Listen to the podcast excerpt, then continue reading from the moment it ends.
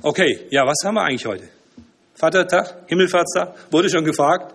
Gibt ja alles so in unserer säkularisierten Welt so eine Ersatzgeschichte für das schöne Weihnachten, den Weihnachtsmann, das Christkind.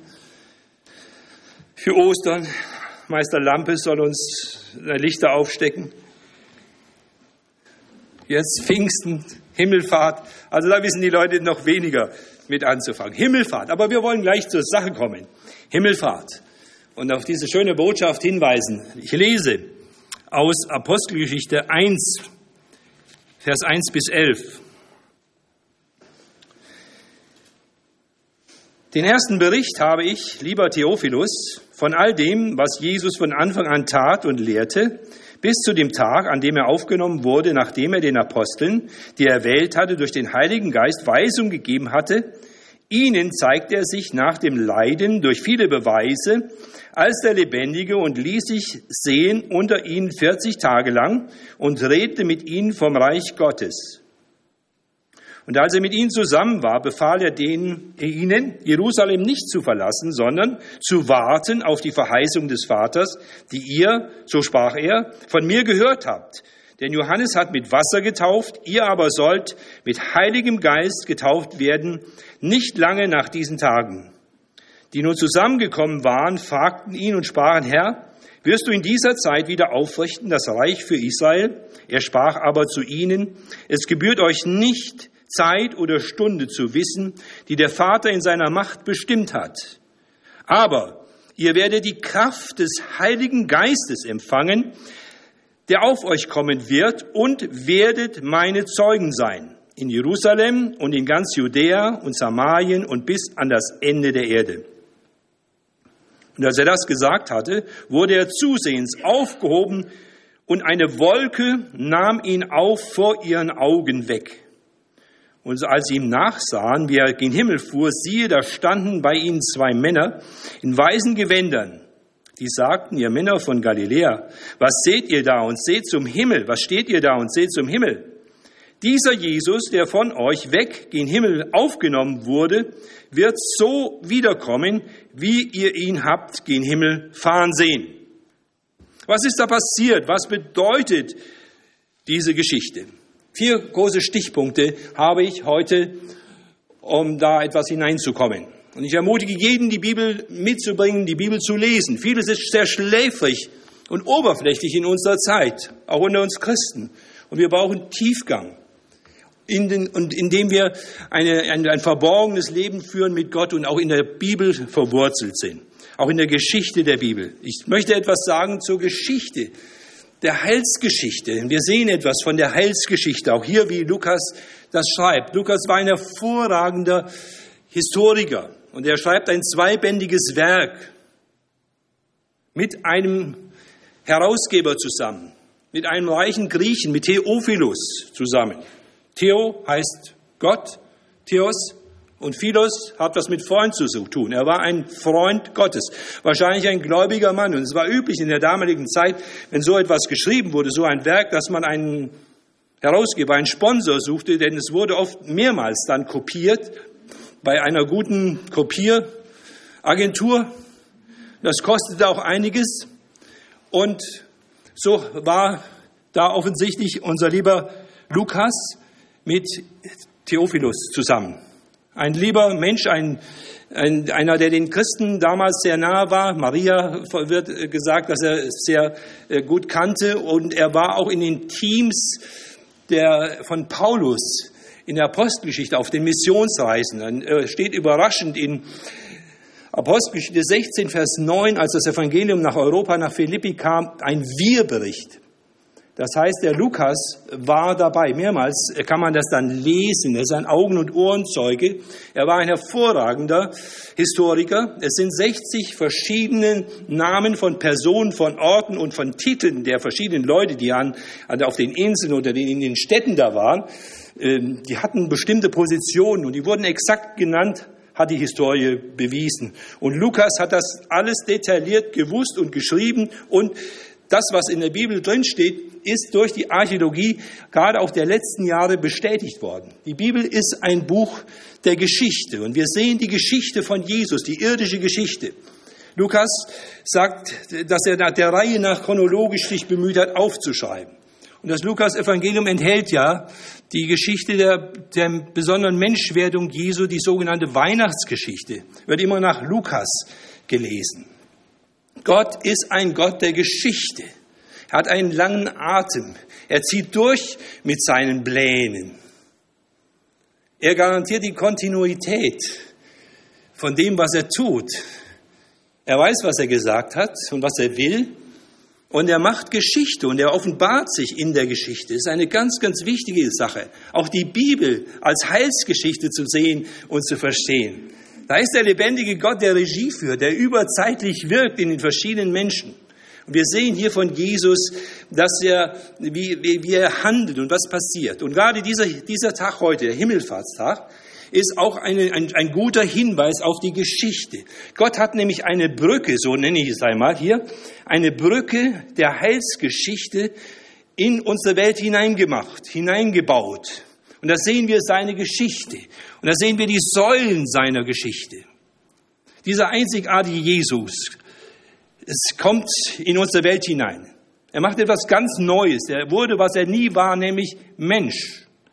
Jesus Christus kommt ja wirklich von weit her. Er kommt von Gott. Alle Götter dieser Welt sind Götter unseres Universums. Der Gott der Bibel ist der Schöpfer des ganzen Universums. Viele dieser Götter kennt man nicht mehr, weiß man nichts mehr. Die haben auf irgendwelchen Bergen gewohnt, in irgendwelchen Tälern, in irgendwelchen Hainen, zu einer bestimmten Zeit, man hat sie vergessen. Verständlich, menschlich, irdisch, geschaffen. Der lebendige Gott, so wie sie in Jesus in der Bibel offenbart, ist ein ewiger, ein überzeitlicher Gott, ein Gott der Geschichte. Und er hat seinen Sohn einzigartig durch die Geschichte angekündigt. Die Menschwerdung Jesu wurde vorausgesagt. Es wurde vorausgesagt, dass er von einer Jungfrau geboren werden würde in Jesaja, 700 Jahre vor Jesus Christus. Es wurde vorausgesagt, dass er in Bethlehem geboren wurde. Über sein Werk am Kreuz, das man damals gar nicht kannte zu jener Zeit, viele Jahrhunderte vorher, 1000 Jahre vor Christus. Psalm 22 ist ein Dokument, wo man sieht, dass das muss eine Kreuzigung sein die da beschrieben wurde. Aber die kannten das doch gar nicht. Das hat doch 250 Jahre vor Christus erst die, die Karthager erfunden und die Römer dann später verschärft, das mit dem Kreuz. Das ist eine einzigartige Geschichte mit der Menschwerdung Gottes. Zunächst halten wir mal fest, wo kam Jesus her? Jesus kam von Gott dem Vater. Er war bei ihm. Er war zusammen in der Dreieinigkeit Gottes, in Ewigkeit. Das können wir gar nicht denken, wo er war.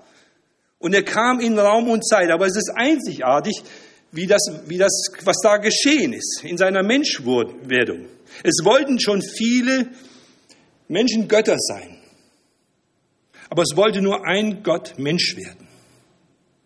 Und das hat, sehen wir hier in der Menschwerdung Jesu. Jesus wurde einzigartig vorausgesagt und dann kam er auf einzigartige Weise, nämlich durch eine Jungfrau, in diese Welt hinein. Die Menschwerdung, das ist ein Wunder. Es sind viele wundersame Dinge. Es sind viele Dinge aus der Welt Gottes, aus seiner Wirklichkeit heraus. Und das ist eine ganz große, wichtige Geschichte, eine erste Säule. Gott wurde Mensch in einzigartiger Weise, landet er da in einem Drittweltland, kommt er zu uns. Er wird ganz Mensch. Er war ganz Gott, er blieb auch ganz Gott und er wurde ganz, ganz Mensch. Gott kommt zu uns. Und dann lebt er. Und dann strebt er hin an dieses Kreuz. Ich habe die Stelle Philippa 2, Vers 5 bis 11 auch dazu geschrieben. Jesus Christus wurde gehorsam, steht da, bis zum Tod am Kreuz. Das wollte Jesus. Das hat er aus Liebe freiwillig gemacht. Jesus Christus kam in diese Welt, um zu sterben. Du und ich, wir kommen eigentlich in diese Welt, um zu leben. Einer kam in diese Welt, um zu sterben. Das ist auch so einzigartig. Er starb einzigartig und er kam einzigartig in die Welt, um für dich und für mich und für unsere Sünden zu sterben. Für die Sünden aller Art, für die Menschen aller Art, wo immer sie sind, zu allen Zeiten. Deswegen, Jesus kam und er wurde gehorsam bis zum Tod am Kreuz. Die einzige Tugend, des Paradieses des Menschen damals war Gehorsam. Und er wurde ungehorsam. Und die große, der große, die große Erneuerung, die Jesus brachte, Jesus wurde total gehorsam. Bis zu diesem allerletzten, bis ans Kreuz wurde er gehorsam. Tat er den Willen Gottes, um damit die Vergebung der Sünden zu erkaufen. Er starb ja unschuldig. Der Richter hat dreimal gesagt, ich finde keine Schuld an ihm. Jesus Christus starb für dich und für mich freiwillig und aus lauter Liebe. An dem Punkt bin ich Christ geworden. Hat mein Herz total angesprochen und gezogen. Dann folgte die Auferstehung. Der lebendige Gott hat Jesus auferweckt. Man könnte auch Auferweckung sagen. Es war eine Auferstehung. Jesus hat gesagt, ich habe Macht, das Leben zu geben und zu nehmen. Aber wir sprechen auch von Auferweckung. Es steht auch in der Bibel, Gott hat Jesus durch seinen ewigen Geist von den Toten auferweckt. Auferweckt. Er wurde auferweckt. Der lebendige Gott, der ewige Gott, hat seinen besten Mann, den er in die Welt geschickt hat. Er hat sich selbst ausgesandt in Jesus. Er hat ihn in unserer Todeswelt auferweckt zu einem neuen ewigen Leben. Er hat damit Raum und Zeit gesprengt und ein ganz neues ewiges Leben gebracht. Er hat den Tod getötet, besiegt. Jesus Christus ist auferstanden. Das ist sehr, sehr wichtig. Es gibt die Vergebung der Sünden durch das Blut Jesu.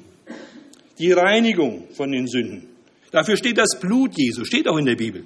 Jesus hat für, die, für unsere Sünden bezahlt. Aber es ist hinter der Sünde auch eine Macht, eine Kraft. Und die Kraft der Sünde hat Jesus durchkreuzt. Und durch seine Auferstehungskraft, die er den Gläubigen schenkt, überwindet er die Kraft des Todes, der Sünde und des Teufels. So dass wir Gläubige, wenn wir mit Jesus verbunden sind und bleiben, nicht weiter beharrlich in der Sünde und in unseren Problemen stecken bleiben, wir haben eine Möglichkeit, einen Ausweg zu finden und ein neues Leben zu leben, weil die, der auferstandene Jesus wirkt und da ist. Und das hat er gemacht, als er in dieser Welt war. Und dann Himmelfahrt. Ist das wirklich so wichtig?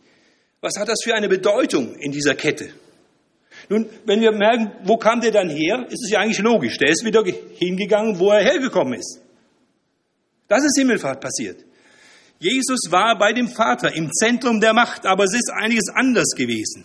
Er wird nie mehr so sein, wie er dann war. Er war, hat ja was Neues gemacht. Er ist ja Mensch geworden und hat die Menschen erlöst. Und das, dann ist er in dieser und nach dieser Erlösung wieder dahin gegangen, wo er gekommen ist, nämlich in, zur Rechten Gottes des Vaters, in das Zentrum der Macht Gottes. Und da hat er sich hingesetzt.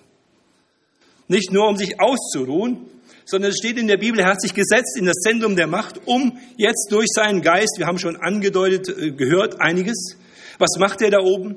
Er ist ein Sachwalter, ein Fürsprecher und er hat durch dieses Erlösungswerk eine Basis geschaffen, um jetzt von seiner Position aus ein Fürsprecher zu sein und Gaben, die Gabe seines Heiligen Geistes zu senden auf alle, die jetzt dieses ewige Leben, das er in diese Welt hineingebracht hat, die dieses ewige Leben ergreifen. Die sagen, diesem Jesus glaube ich, diesem Jesus folge ich. Und wenn er diesem Geist, den er geben will, den nehme ich in Anspruch und damit will ich leben. Und Jesus gibt von seiner Position im Zentrum der Macht seinen Geist und schenkt Gaben und sorgt dafür, dass seine Heilsgeschichte weitergeht und dass es zur weiteren Vollendung kommt mit dem, was er noch vorhat. Ja, haben wir es? Das ist doch schön, finde ich, oder? Heilsgeschichtlich denken, eine Brücke mit verschiedenen Säulen, die Gott gemacht hat. Himmelfahrt, Jesus ist gekommen, er ist zurückgegangen, wo er hergekommen ist, als der Erlöser, in besonderer Weise für uns Menschen. Ja? Er hat immer diese Merkmale auch im Himmel an sich. Wir werden das erkennen und sehen mit den Nägeln und mit den Wunden in Erinnerung an sein Werk, an seine Erlösung. Das hat er gemacht in seiner Heilsgeschichte. So, das war der erste Hauptgedanke. Der zweite, Himmelfahrt. Was ist der Himmel? der erste Russe da, der Gagarin, hat gesagt, er hätte im Weltraum Gott nicht gesehen. Also wenn man heute die Galaxien sieht und die Größe des Weltraums, ist das ja lächerlich. Der Mensch hat einen kleinen Hüpfer gemacht und fordert jetzt Gott heraus und sagt, äh, ich sehe dich nicht. Ja, also, was ist der Himmel? Wo ist der hingefahren? Ist er nach oben gefahren? Wie war das? Ist ja gar nicht ganz so einfach, aber es ist gut, ein bisschen drüber nachzudenken. Nun, ich stelle fest, dass viele Christen in der Oberflächlichkeit oft sagen, es steht nicht viel in der Bibel über den Himmel, kann man nicht viel zu sagen, es ist halt so.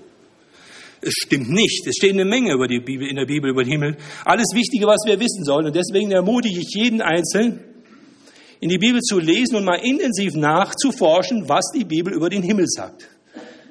Also die Bibel sagt, so viel kann ich zusammenfassend sagen, der Himmel ist die Wohnstätte Gottes.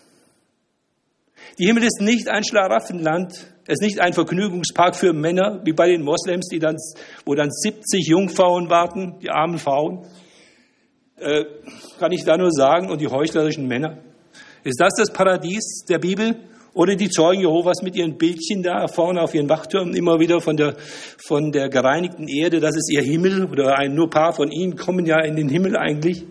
Nein, das ist nicht der Himmel. Jesus ging ins Zentrum der Macht Gottes zurück und das, das Zentrum des Himmels ist der Thron Gottes. Wir werden Gott schauen, wir werden Jesus sehen, unseren geliebten Jesus. Das ist die größte Freude des Himmels. Da werden wir sein und bleiben, wo er ist unter seinen Plänen und dem, was er vorhat, in seiner Gegenwart. Was macht er, der zum Himmel aufgefahrene Jesus Christus dann dort? Also wir in München, wir sind ja noch ein bisschen geschädigt durch den Münchner im Himmel, gell, der, der schnell zurückkam und da auf der Wolke Halleluja singen musste. Also dazu ganz kurz. Was werden wir im Himmel machen? Also Im Himmel ist viel Lobpreis. Wir werden viel singen. Aber wir werden noch, noch mehr machen. Wir werden mit Gott herrschen. Ich, werde, ich komme noch darauf, ein bisschen, bisschen, bisschen mehr zu sagen, auch, auch in dieser Richtung. Wir werden Gott anbeten. Wir werden zusammen sein, im Himmel feiern und mit Gott zusammen sein. Es wird nicht langweilig sein. Es wird sich keiner nach dieser Erde zurücksehen. Wir werden in einem Ort der Vollkommenheit und der Gerechtigkeit von Leid befreit sein. Kein Schmerz, keine Sünde. Der Himmel ist wirklich ein herrlicher Ort. Gibt so ein Lied. Heaven is a wonderful place. Ja, das stimmt. Jesus ist zum Himmel gefahren, in das Zentrum der Macht Gottes. Er hat gesagt, dass er dahin geht, um uns Wohnungen zu bereiten, in Johannes 14. Aber da bin ich auch mal sehr gespannt darauf. Er hat gesprochen und die Welt war da und jetzt ist er schon so lange dort, um uns Wohnungen zu bereiten. Er konnte durch sein Sprechen so viel machen. Ich bin mal sehr gespannt. Äh, was er dort macht. Er vertritt die Gläubigen.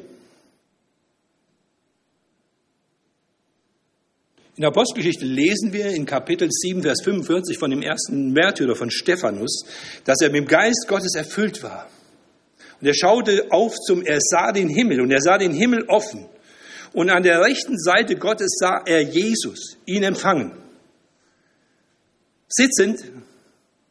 Nein, es ist ein schöner Gedanke, es steht da, dass er stand. Jesus war aufgestanden offensichtlich. Er nimmt teil an seinen Zeugen und an dem Ergehen seiner Zeugen, hat offensichtlich den, den Stephanus, der da gesteinigt wurde und der so jäh, schmählich endet, der Empfangen im Himmel. Das ist nicht ungeheuerlich. Was macht er im Himmel? Er ist durchaus im Regiment und lässt sich das auch äh, das Zepter nicht aus der Hand nehmen. Es wird unwahrscheinlich schön und gut sein im Himmel und ich ermutige jeden Einzelnen, das mal intensiv nachzulesen und zu studieren und das zu lesen und das stehen zu lassen, nicht mehr und nicht weniger. Aber das, was wir wissen müssen in Bezug auf den Himmel, ist gut und wichtig und das sollten wir wissen. Wer kommt wie in den Himmel? Ist natürlich unwahrscheinlich wichtig, ja? Also, der Himmel ist die, die, die, die Herrschaft Gottes ist der Ort der Gerechtigkeit. Es kommen nur neue Menschen in den Himmel. Es kommt nichts Schmutziges in den Himmel. Mit, mit Sünden kommt man nicht in den Himmel. Man braucht unbedingt, unbedingt die Vergebung der Sünden und das muss man hier abgegeben haben bei Jesus vorher. An der Tür dann noch schnell irgendwas machen wollen, ist, das geht nicht. Wir sollen hier in diesem Leben zu Jesus kommen, Vergebung der Sünden und das ewige Leben bekommen. Ja? Manche Leute versuchen, Punkte im Himmel zu geben. Da gibt es ja so verschiedene Sachen. 6000 Punkte für den Himmel gibt es in Filmen und so weiter. Wie viele Punkte muss man sammeln? Wie macht man das? Und so weiter. Da wird, dann wird gemerkt, im Himmel wird nicht gezählt, da wird gewogen, merkt man dann. Das ist auch wahr. Und wie will man das dann bekommen? Nun, es gibt eine Freikarte dafür. Das ist, wer Jesus Christus vertraut, von ganzem Herzen Vergebung der Sünden holt und Gott dafür dankt und mit dieser Gnade, mit diesem Geschenk des ewigen Lebens lebt, der hat auch die Verheißung und die Gewissheit des ewigen Lebens bei Gott im Himmel. Jesus Christus ist unser Retter und der Richter. Und wenn er uns hier sagt, du bist gerettet, dann werden wir auch wirklich gerettet sein.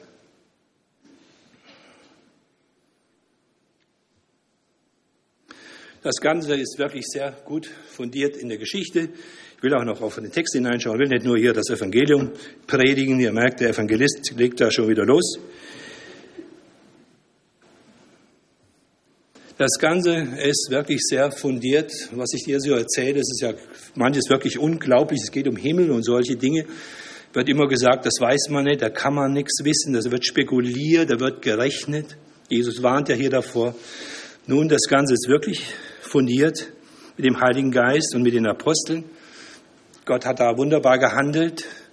An 20 Stellen des Neuen Testaments in den Evangelien wird berichtet, dass der Auferstandene bei mindestens elf verschiedenen Gelegenheiten Leuten einzeln oder mit mehreren begegnet ist. Das ist also hier in unserem Text auch gesagt. Er ließ sich unter ihnen sehen. Und dann hat sie vorbereitet auf eine weitere Zeit. Erst war Jesus die ganze Zeit da. Dann war er plötzlich mal da und wieder weg. Ja, 40 Tage jetzt bis Himmelfahrt. Dann ist er zum Himmel gefahren. Und er hat ihnen gesagt, ich, es gibt noch eine neue Zeit. Und das ist auch der zweite Teil des Lukas-Berichtes hier. Das, das, das ist ja nicht nur, erst ist die Historie von Jesus und dann ist es die Historie des Heiligen Geistes und das Wirken des Evangeliums in der Apostelgeschichte. Das fängt ja hier an, so wie es auch hier im Einleitung beschrieben wird, von Jerusalem bis Rom ist es dann beschrieben, wie das dann gelaufen ist. Und das ist das, was Gott gemacht hat und das, das ist das, was Gott wollte. Davon hat Jesus jetzt gesprochen, dass das kommt durch seinen Geist. Wie kommt man in den Himmel? Man bekommt in den Himmel durch den Glauben, durch das Wirken von Gott, von Jesus, durch seinen Geist.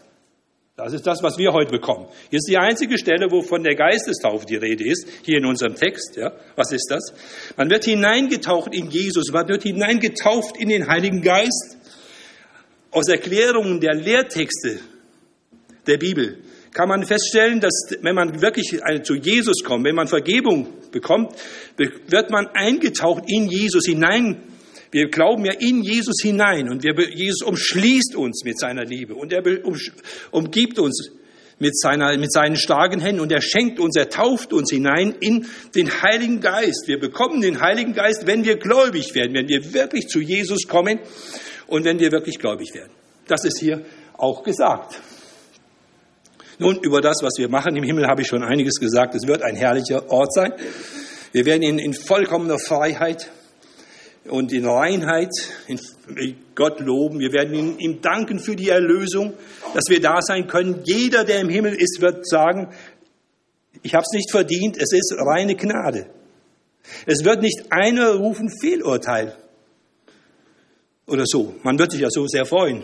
In der Hölle wird man vielleicht um Fehlurteil sprechen. Ja, das wird man aber auch merken, das wird keiner sagen, Fehlurteil wird. Die werden da sein das, und sagen, es ist gerecht. Es gibt Himmel und Hölle. Die Bibel sagt das. Hölle ist das Gegenteil von Himmel. Da ist nicht Gott. Da ist der Teufel, die böse Person, der alte Satan, der Durcheinanderbringer. Da ist nichts Gutes mehr. Da ist keine Gerechtigkeit. Da regiert die Sünde, das Böse, der Tod. Das ist das Gegenteil von Himmel. Und das ist, die Bibel ist da wirklich schwarz-weiß in dieser Hinsicht. Das ist unwahrscheinlich wichtig, da nicht irgendwie zu spekulieren.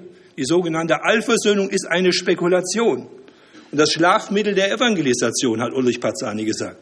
Wir müssen uns hier entscheiden und hier werden die Weichen gestellt für und mit Gott in die Ewigkeit oder ohne Gott in die Hölle, in die ewige Verlorenheit. Das sage nicht ich, das hat Jesus gesagt. Und er ist als Retter gekommen, er will vermeiden, dass irgendeiner in die Hölle kommt. Die Bibel will nicht Leute in die Hölle werfen. Gott will niemand in die Hölle werfen. Gott will, dass alle Menschen gerettet werden. dass sie seine Gnade ergreifen und erfassen. Aber es ist auch eine Wirklichkeit. Da steht von Zeugen etwas. Der Heilige Geist wird kommen, sagt Jesus. Und das ist ohne jeglichen Druck. Schaut doch bitte genau mal hin auf 1 Vers 8. Da steht, ich lese es nochmal, ihr werdet Kraft empfangen, Kraft des Heiligen Geistes empfangen, der auf, auf euch kommen wird und werdet meine Zeugen sein. Das hat Jesus den einzelnen Jüngern und Jüngerinnen gesagt. Das gilt für Männer und Frauen. Geistbegabte, geisterfüllte Menschen sind Zeugen für Jesus. Und die Zeugen hatten damals eine große, eine, eine ganz, ganz große und wichtige Funktion in der ganzen Rechtsprechung. Durch die, die Zeugen ergriffen die Initiative, um jemanden zu überführen. Und dann, wenn zwei Zeugen klar und übereinstimmend etwas sagten, eine Anklage erhoben, wurde auf das Zeugnis ein Urteil gesprochen. Und ich habe gelesen, die Zeugen mussten sogar Hand anlegen, sich den Verurteilten greifen dann und bei der Vollstreckung des Urteils mitwirken. Wow. Welch, welch eine Bedeutung. Es war auf alle Fälle sehr, sehr wichtig, dass Recht gesprochen wurde, dass Recht geschah, damals in Bezug auf die Zeugenschaft. Und dieses Wort, was öfters in der Bibel vorkommt, gebraucht Jesus und er sagt, ihr werdet durch den Geist Gottes meine Zeugen sein. Hier steht nicht, ihr sollt meine Zeugen sein, hier steht nicht, ihr müsst meine Zeugen sein. Hier steht, der Geist Gottes macht das aus euch. Ihr werdet. Der Geist Gottes macht das mit dir und mit uns. Und das ist nicht nur für besonders berufen und begabte Menschen, das ist auch noch sehr, sehr wichtig. Heute reden sich viele raus in Bezug auf die Evangelisation und die sagen, ja, so wie die das da machen, der Uli Hess, der ist sowieso verrückt. Der geht auf die Straße und der sagt, die Leute sollen alle auf die Straße gehen. Stimmt überhaupt nicht. Jeder soll sein Zeugnis sein und geben nach sein, auf seine Art in der Situation seines Lebens. Jeder soll seinen eigenen Stil finden. Was wir machen, wenn wir rausgehen, wir üben einfach ein Stück ein für einen evangelistischen Lebensstil. Was der Einzelne dann damit macht, ist seine Sache. Aber es ist gut, wenn man miteinander einfach mal lernt, das Evangelium zu teilen. Wenn man mal miteinander lernt, seine, seine Geschichte einem anderen zu erzählen. Wenn man miteinander lernt, auf kritische Fragen unserer Zeitgenossen eine einfühlsame Antwort zu finden. Wenn man miteinander lernt, verschiedenen Leuten, auch komischen Leuten, intellektuellen und einfachen Leuten, die Fragen stellen, gute Fragen, dumme Fragen, ach nee, die gibt's ja nicht, äh, intensiv zuhörend, ohne zu streiten, mit Menschen zu sprechen. Das ist gar nicht so einfach, finde ich. Es ist gut, wenn man da das lernt und miteinander tut. Und das ist hilfreich für jeden Einzelnen von uns. Und wir können und wir dürfen gute und bessere Zeugen sein. Und das ist das, was Jesus gesagt hat hier an dieser Stelle ja, durch den Geist Gottes, von Himmelfahrt, mit dem Geist Gottes. Er, Jesus macht uns zu Zeugen. Das heißt, er ist im Zentrum der Macht.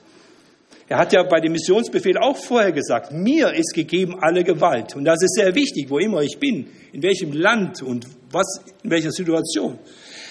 Jesus hat vom Zentrum der Macht, von der Himmelfahrt her, diesen Geist geschickt und die Zeugenschaft eingesetzt. Und das ist sehr, sehr wichtig, Zeugnis zu sein. Was was für ein Zeugnis. Wir sollen von ihm zeugen. Das ist auch sehr wichtig. Wir geben Zeugnis von uns, nicht von uns. Zeugnis ist nicht eine Selbstdarstellung.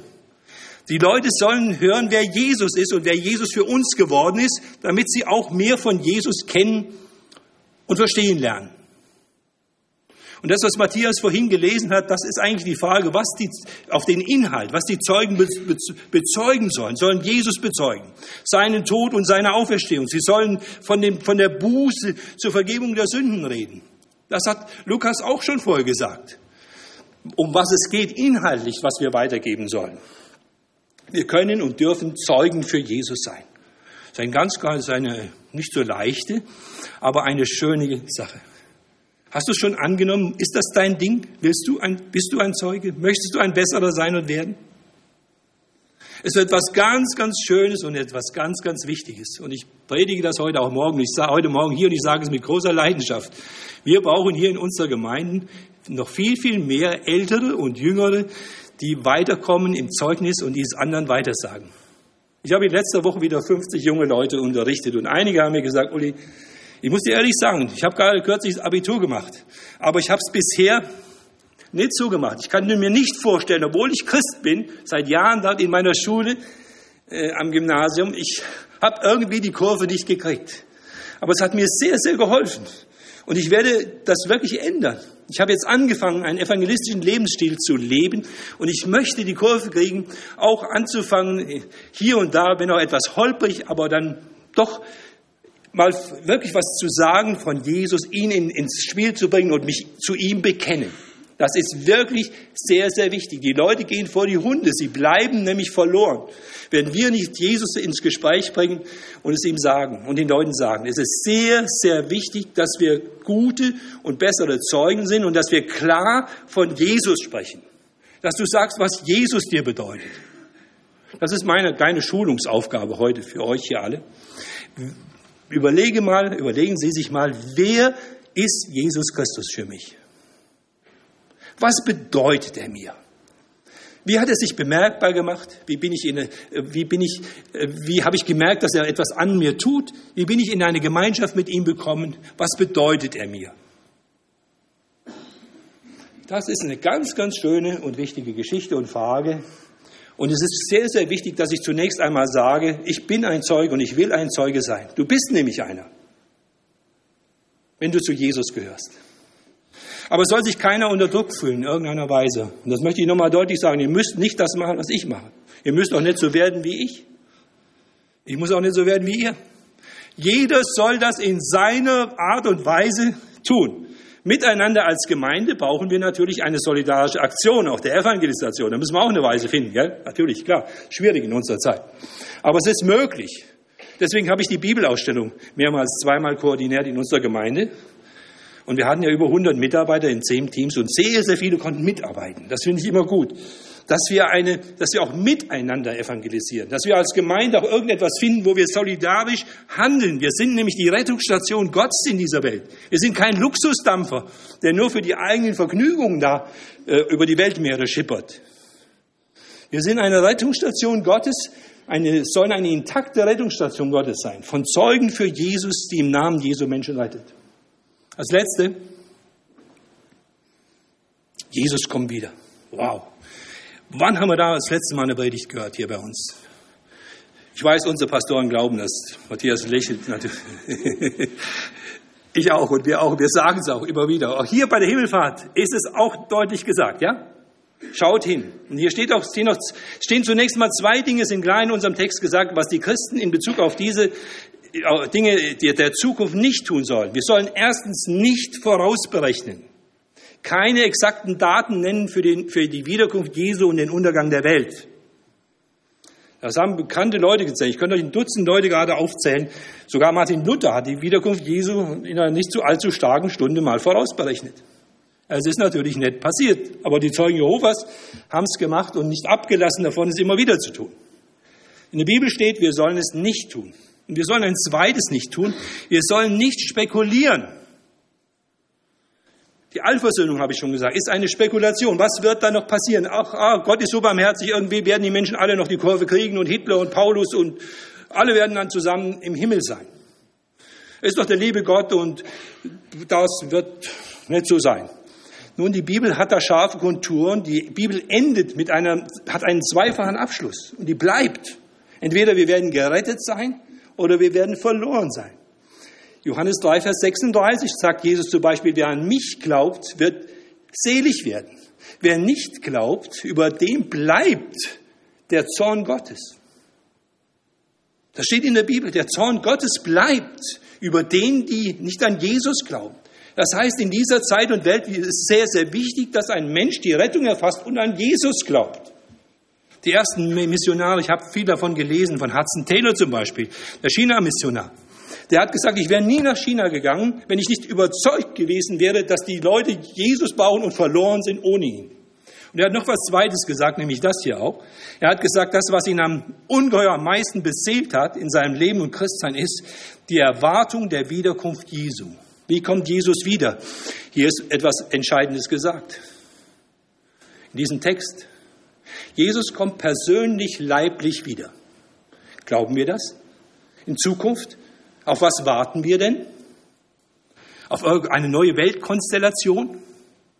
Manche Christen scheinen mir auf den großen Krieg zu warten. Nein, wir erwarten auf Jesus. Er hat gesagt, ich, ich werde wiederkommen. Er ist persönlich leiblich gen Himmel gefahren und er sagt, ich werde wiederkommen. Und deswegen freuen wir uns doch, oder?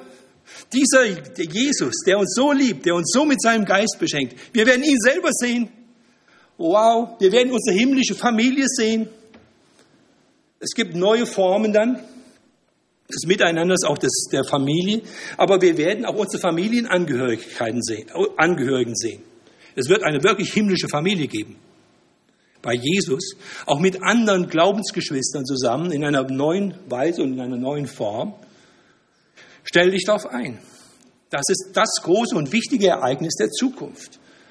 Jeder etwa 25 bis 30. Vers der Bibel ist ein Zukunftsvers. Die Bibel ist ein Buch der Offenbarung, der Vision für die Zukunft. Und die Bibel spricht davon. Und ist sehr, sehr wichtig. In unserer Zeit wird ganz wenig davon geredet. Wir leben in der Postmoderne, die ungeheuer diesseitig ist. Die Lust hier, das wird vergöttert und das Leben hier. Dieses Leben ist kurz und einmalig und es ist schön und wir leben gerne hier. Aber das alles ist im Vergleich zum Himmel und zur Ewigkeit gar nichts. Die Vorbereitung hier ist wichtig. Das Fußballfieber steigt, habe ich jetzt wieder gelesen in Deutschland. Da wird immer wieder mal gesagt, Fußball ist eine schöne Nebensache. Ja, das stimmt. Ich erzähle hier von der schönsten Hauptsache. Die schönste und wichtigste Hauptsache ist Jesus. Und er selbst. Es ist nicht ein, ein Schlaraffenland mit ganz viel Essen und so weiter, der Himmel. Das sind vor allem geistliche Genüsse. Wir werden bei Jesus sein. Der Thron Gottes, habe ich gesagt, ist das Zentrum des Himmels. Seine gute Herrschaft. Und der Himmel ist neu. Es wird in der Geschichte Gottes, jetzt bin ich wieder zum Schluss beim Anfang, in der Geschichte Gottes kommt ein neuer Himmel und eine neue Erde. Im Petrusbrief steht, wir erwarten einen neuen Himmel und eine neue Erde. Es gibt in der Abfolge der biblischen Geschichte ja einiges was Gott so noch vorhat mit der Welt, mit Israel. Manche Christen streiten darüber, ob es ein tausendjähriges Reich noch gibt hier in dieser Welt oder nicht. Ich glaube das, aber ich streite mit einem, nicht mit einem, der sagt, ich, ich glaube das nicht. Ich glaube sogar, dass Jesus Christus die Gläubigen entrücken wird. Ja, dass es eine Entrückung gibt, das glauben auch nicht alle. Ich habe es mal unterrichtet in einer Bibelschule und habe mich intensiv damit beschäftigt. Einfach nicht verwirren lassen. Einige Dinge in Bezug auf die Zukunft sind ganz sicher. Und das ist ganz sicher, dass Jesus selbst wiederkommt. Es ist ganz sicher, dass wir jederzeit bereit sein sollen, dass wir wachen sollen, dass Jesus wiederkommt. Es ist ganz, ganz sicher, dass Zeichen der Zeit sind und dass wir darauf achten sollen. Es ist ganz, ganz sicher, dass die, die an Jesus glauben, gerettet werden und dass die nicht an Jesus glauben, nicht gerettet werden. Es gibt einige ganz große Gewissheiten in Bezug auf die Zukunft. Fünf große Gewissheiten, die habe ich meinen Schülern immer wieder unterrichtet in der dritten Klasse der Bibelschule damals. Das ist ganz, ganz gewiss und darüber kann man sich von Herzen freuen. Das Schönste und Beste ist natürlich, dass Jesus selber wiederkommt, dass ich bei ihm sein werde. Jesus Christus hat viele Gaben mir geschenkt, hat den Geist gegeben, deswegen sind wir reich beschenkt. Und die Gabensituation ist ja in Matthäus 25 beschrieben, wo, er, wo die drei eine Chance bekommen, wo die Gaben ausgeteilt werden. Und dann sagt der Herr, nachdem er zurückkommt, zu denen, du treuer, du fleißiger Knecht. Jesus möchte, dass wir eifrig, dass wir fleißig mit den Gaben Gottes, mit seinem Heil, mit dem Evangelium, mit den natürlichen und geistlichen Gaben unseres Lebens wuchern. Und dann ist noch was ganz Tolles, das sage ich nochmal zum Abschluss jetzt hier. Dann sagt Jesus, gehe ein zu deines Herrn Freude also wir werden ganz große Freude erleben. Wir gehen ein zu des Herrn Freude. Und dann steht da, ich werde dich über, du bist über wenigem treu gewesen und ich werde dich über viel setzen. Was ist das in Bezug auf den Himmel? Schon mal drüber nachgedacht? Das heißt, es wird neue Regierungsformen geben in Gottes neuer Welt. Und du und ich, wir als Christen, werden in dieser Welt vorbereiten für Aufgaben in Gottes neuer Welt und Gott wird in unserem Leben, wie wir unser Christsein leben, anknüpfen in der zukünftigen Welt. Und deswegen ist es sehr, sehr wichtig, dass wir ein, ein, ein engagiertes, ein treues, ein eifriges Christsein leben und uns freuen. Gott hat nämlich in seiner neuen Welt ganz viele neue Dinge vor. Wir werden neue Lieder singen. Wir werden neue Namen haben. Wir, wir knüpfen immer ans Alte an. Das, das ist also, ich merke immer, da werde ich ganz durcheinander, wenn ich daran denke. Diesen Gedanken. Es wird alles futschneu sein. Im Himmel, in Gottes neuer Welt. Jesus wird sein, dort sein. Sündenvergebung wird dort sein. Die himmlische Familie wird dort sein. Wir bekommen neue Aufgaben in Gottes neuer Welt, wenn Jesus wiederkommt. Ist das nicht wunderbar? Von Himmelfahrt? Deswegen habe ich nur noch einen Spruch heute, der heißt, Jesus, komm bald. Amen. Amen.